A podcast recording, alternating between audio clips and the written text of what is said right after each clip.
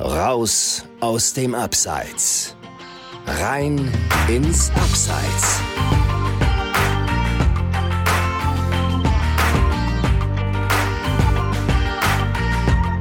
Moin, hier melden sich Chris und Dominik aus dem Abseits. Hi Dominik. Hallo zusammen. Heute möchten wir dir in unserer Pilotfolge erst einmal kurz erklären, wer wir überhaupt sind, was wir in diesem Podcast vorhaben und worauf du dich als Zuhörer freuen darfst. Ich kann an der Stelle schon mal verraten und ich glaube, ich spreche da auch für den Dominik mit. Wir haben jetzt so lange rumgetüftelt an diesem Podcast und auch überlegt, wie wir es angehen, welche Gäste wir auch in den nächsten Folgen einladen möchten, dass wir es kaum abwarten können, jetzt endlich loszulegen. Und ähm, Dominik, du wirst erst erstmal sagen, wer sind wir überhaupt? Wer sind wir überhaupt? Und zwar sind wir zwei Journalisten aus dem Ruhrpott und wir kommen halt auch beide aus der gleichen Schmiede und zwar bei einer Gelsenkirchener Agentur haben wir uns kennengelernt. Kannst du dich noch erinnern, Christian, was äh, dein erstes Spiel damals war, was du da getickert hast? Puh, mein erstes Spiel. Ähm, also vielleicht kurz als Erklärung, ähm, weil ich gerade gar nicht weiß, ob du es schon erwähnt hattest. Ähm, ich war damals freier Mitarbeiter, genau. während, während Dominik Redakteur war. Ich kam äh, zusammen mit einem, mit einem Freund, mit dem ich Fußball gespielt habe. Im Jugendbereich kam ich an den Wochenenden zum, zum Tickern, zum Live-Tickern von aber Regionalligaspielen, also keine, keine Spiele aus den Bundesligen, sondern aus der Regionalliga. Das waren dann eben auch Vereine, die äh, dir als Zuhörer jetzt vielleicht nicht unbedingt ein Begriff sind. Äh, ich, ich, nenne jetzt einfach mal einen, der mir spontan einfällt. Die SV Drochtersen-Assel aus der Regionalliga Nord. Äh, da wird der Dominik sie, glaube ich, auch immer daran erinnern, an diesen Namen. Da kann ich mich auch noch erinnern, weil das ja auch für den NDR-Videotext gemacht worden ist. Ne? Auch äh, fast schon Relikt vergangener Tage, muss man sagen. Videotext gucken wahrscheinlich heute die wenigsten, aber damals äh, war das im Amateurfußball eben das Ding, wo sich jeder darüber informiert hat. Genau. Und ähm, ja, also vermutlich war die SV Dortmund Nassel auch bei meinen ersten Spielen irgendwo dabei. Das waren ja dann immer komplette Spieltage, die man getickert hat, also nicht nur ein Spiel. Und ähm, ja, aber zu 100% kann ich dir jetzt nicht sagen, welches das erste Spiel war. Also das ist aber jetzt schon wirklich ein paar Jahre her. Also ich müsste kurz mal drüber, drüber nachdenken. Bestimmt neun oder zehn Jahre. Okay, ich hätte jetzt ja. sogar fast gesagt sieben oder acht, aber. Nee, das ist länger her, weil das schon in der, das war, war ja in der Schulzeit noch. Also das war ja während ich mein, mein Abi gemacht habe, äh, kam ich ja schon am Wochenende immer zum Tickern. Genau. Ich erinnere mich auf jeden Fall noch an eine Autofahrt äh, zu einem Schalke-Spiel. Da hatten wir als äh, Gelsenkirchen-Agentur natürlich auch Karten. Äh, da hattest du mich angesprochen, Domme. Äh, ich könnte mir eigentlich auch vorstellen, mehr zu machen als Live-Ticker. Ähm, sprich, Interviews äh, mit verschiedensten Spielern und Trainern im Amateurbereich. Äh, da haben wir für verschiedenste Stadionzeitungen gearbeitet, eben ab der dritten Liga runter bis in die Oberliga Westfalen damals. SV Lippstadt äh, war nicht so das beliebteste äh, auf dem Montagsplan, kann ich mich auch noch dran erinnern. Und äh, ja, dann habe ich den Chef mal angesprochen. Ähm, ich hätte da jemanden, was hältst du davon? Und dann kam das eigentlich relativ unkompliziert. Ich glaube, in einem zwei Wochen später kamst du dann auf einmal in die Redaktion morgens und sagst, yo, ich bin jetzt Redakteur. Und dann sage ich, gut, willkommen auf Level 2. Das stimmt. Ähm, war auf jeden Fall eine, eine ähm, wichtige Entscheidung, die ich damals getroffen habe. Ich erinnere mich da noch gut dran, weil ich zu der Zeit studiert habe ähm, in Dortmund Wirtschaftswissenschaften und äh, ja, wie es wahrscheinlich viele machen nach dem Abi, man, man weiß nicht genau, welchen Weg man gehen möchte, habe mich dann erstmal fürs Studium entschieden, wusste aber für mich, ich möchte dann doch in den Sportjournalismus rein. Also es war beispielsweise im berüchtigten Abi-Buch damals auch ähm, mein, mein Wunsch, mein Berufswunsch, Sportjournalist zu werden, habe ich dort auch angegeben. Und ähm, deswegen war die Chance, die ich jetzt da vielleicht bekommen hätte, dann für mich interessanter. Und ich habe mich dann dazu entschieden, das Studium erstmal abzubrechen oder erstmal zu unterbrechen, um dann äh, ja, ein Volontariat zu starten und äh, wurde sozusagen ins kalte Wasser geschmissen. Ähm, auch wenn ich zwar schon Praktika und äh, ich hatte auch schon als freier Mitarbeiter in, in ähm, ja, Lokalredaktionen gearbeitet. Ich hatte zwar ein paar Erfahrungen gesammelt, aber trotzdem wurde ich ja irgendwo ins kalte Wasser geschmissen, ähm, weil von, von, von heute auf morgen auf einmal 10 bis 12 Stunden in der Redaktion zu sitzen und zu funktionieren, ist ja auch einfach Zeitdruck da. Das ist nicht ganz so einfach. Deswegen waren die ersten Monate schon eine harte Schule, durch die man da gegangen ist. Aber es hat sich im Endeffekt ausgezahlt und es hat auch sehr viel Spaß gemacht. Und äh, da bin ich natürlich auch dem, dem Domme dankbar, dass er mir damals die Möglichkeit gegeben hat, indem er mich empfohlen hat, äh, in der Agentur zu starten. Stichwort Schule. An der Stelle möchte ich auch äh, den dritten Redakteur äh, in dem Büro mal äh, erwähnen, namentlich auch der Thomas. Ähm, der hat uns damals ja, kann man sagen, ausgebildet an die Hand genommen. Und äh, da war schon ein großer Zusammenhalt unter uns dreien, äh, der uns geholfen hat, wirklich äh, auch schwierige Tage zu überstehen, die ja weit in den Abend hineingegangen sind. Das ist äh, aber sehr nett formuliert, wenn ich das mal so sagen darf. Weil weit in den Abend hinein ging dann auch manchmal wirklich in den nächsten Tag hinein. Vor allem, wenn dann äh, mal so ein schönes Spiel in der Regionalliga Südwest erst um 20.30 Uhr angepfiffen wurde, dann zwischendurch das Spiel noch unterbrochen wurde, weil Gewitter kam äh, und der Schiedsrichter dann äh, nach dem Spiel Lust hatte, erstmal ein Bierchen zu trinken, bevor, den, bevor er den äh, Bericht hochlädt ins DFB-Net. Hört sich lustig an, ist es auch, aber ist tatsächlich äh, auch mal so vorgekommen. Ähm, das wurde uns dann auch bestätigt von dem einen oder anderen Vereinsverantwortlichen. Das kommt dann auch vor in Regionalliga und Co. Und das führt dann dazu, dass man dann eine Stunde oder zwei länger in der Redaktion ist, wo man eigentlich schon sich gerne auf den Weg nach Hause gemacht hätte. So sieht's aus. Aber wenn ich zurückdenke, waren das schon, war das eine lustige Zeit, waren lustige Geschichten und ähm, Absolut da waren auf jeden Fall auch viele Leute bei, wo ich äh, damals nicht gedacht hätte, dass die unbedingt äh, so im, im, Profibereich auch landen. Also wenn ich jetzt mal durchgehe, mit wem haben wir damals so gesprochen? Julian Nagelsmann fällt mir auf jeden Fall ein. Ähm, Julian Draxler, Max Meyer, so zwei bekannte äh, Leute oder Talente aus der Schalker Knappenschmiede.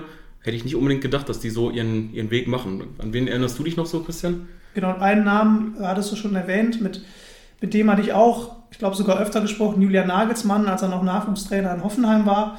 Tatsächlich war das jemand, wo ich schon früh gemerkt habe, anhand, anhand der Gespräche mit, mit, mit ihm, dass er seinen Weg gehen wird, dass er wahrscheinlich auch seinen Weg im Profibereich gehen wird. Und das ist ja natürlich dann auch sehr früh passiert. Er ist der jüngste Bundesliga-Trainer Bundesliga aller Zeiten geworden in Hoffenheim. Jetzt in Leipzig sehr erfolgreich und da weiß man eigentlich schon jetzt der Weg der erfolgreiche Weg von, von Julian Nagelsmann wird in Leipzig nicht enden. Ansonsten vielleicht noch Marek Mintal. Äh, das Phantom. Das Phantom, äh, Nürnberger Stürmerlegende. Mit dem habe ich gesprochen, als er schon im Trainerbereich bei der U21 des ersten FC Nürnberg tätig war. Und ähm, da waren schon einige bekannte Namen dabei, aber eben auch viele Fußballer, viele Trainer, viele Spieler aus dem Amateurbereich, also aus Regionalliga, Oberliga, aber auch aus den ganz unteren Ligen bis hin zur Kreisliga. Und ähm, ja, ähm, das waren schon, schon sehr viele Interviews. Ich, ich, ich müsste jetzt mal überlegen, könntest du eine Zahl ungefähr nennen, wie viele Interviews du schon in deinem Leben geführt hast? Boah, nee, das ist ja wirklich, wirklich eine, eine Schätzfangfrage. Also 300, 400 plus X auf jeden Fall in den, in den ganzen Jahren. Und da ist mir jetzt gerade übrigens noch ein Name eingefallen aus Stuttgarter Zeiten, Timo Werner. Haben die meisten, denke ich, dann eher bei Leipzig wahrgenommen. Äh, ist jetzt dann bei Chelsea der Knipser.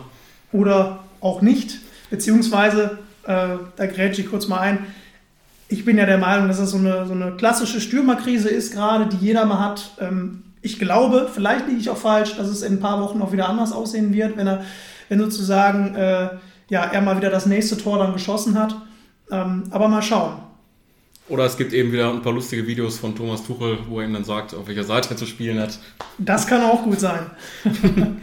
ja, aber solche Sachen, eben wie Tuchel da gesagt hat, haben wir halt früher im Amateurbereich äh, mit diversen Spielern und Trainern auch erlebt. Und äh, es war definitiv eine spannende, als auch sehr, sehr lehrreiche Zeit. Das kann man so unterschreiben. Im Anschluss daran sind wir beide dann den Weg in die Freiberuflichkeit gegangen, teilweise mit ganz anderen Themen und Schwerpunkten als damals. Bei mir ist es vor allen Dingen der US-Sport und äh, damit meine ich auch nicht nur den NFL, den Football-Hype, der im Moment in Deutschland natürlich äh, wächst und wächst, sondern auch äh, Basketball, Eishockey, äh, mit Ausnahme von MLB, äh, Baseball, da bin ich nie so richtig mit warm geworden. Ähm, begeistere ich mich dafür alles und äh, der Christian hat sich auch in eine ganz andere Sparte entwickelt, wo man vor ein paar Jahren, glaube ich, noch gar nicht gesagt hat, dass das ein Sport ist. Ne? Das stimmt. Äh, um kurz auf dich äh, nochmal einzugehen, ähm, ich glaube, da bin ich bei dir. Baseball kann ich mich auch nicht mit identifizieren. ähm, dazu sei gesagt, ich bin ohnehin nicht so äh, US-Sport verliebt wie der Dominik, aber äh, Baseball ist, glaube ich, äh, nochmal so ein bisschen anderes Kaliber als jetzt äh, Football oder, oder Basketball. Ähm, ich ich sage immer, oder man könnte es so nennen, Picknick- und Familiensportart, wo man dann äh, mit seiner Familie, mit seinen Freunden ins Stadion geht. Mhm. Äh, so ein Spiel dauert dann ja auch nochmal vier, fünf Stunden und äh, dann nimmt man sich da sein ja, sein, sein Frühstück mit oder sein Mittagessen, sein Lunchpaket und ähm, trinkt dabei gemütlich und guckt sich dann nebenbei an, wie, äh, wie so ein bisschen Baseball gespielt wird. Genau, es ist eigentlich ein Sport äh, mit der Familie und einfach Entertainment. Also US-Sport ist ja sowieso ein bisschen weniger Leidenschaft, ein bisschen mehr Show und ich glaube, da gehst du auch wirklich hin, um dich einfach äh, ja, begeistern zu lassen. Ja, aber bei mir, bei mir ist es eine, eine andere Sparte gewesen, die neben dem Fußball äh, oder dem Fußballjournalismus dazugekommen ist. Und das ist der, der E-Sport.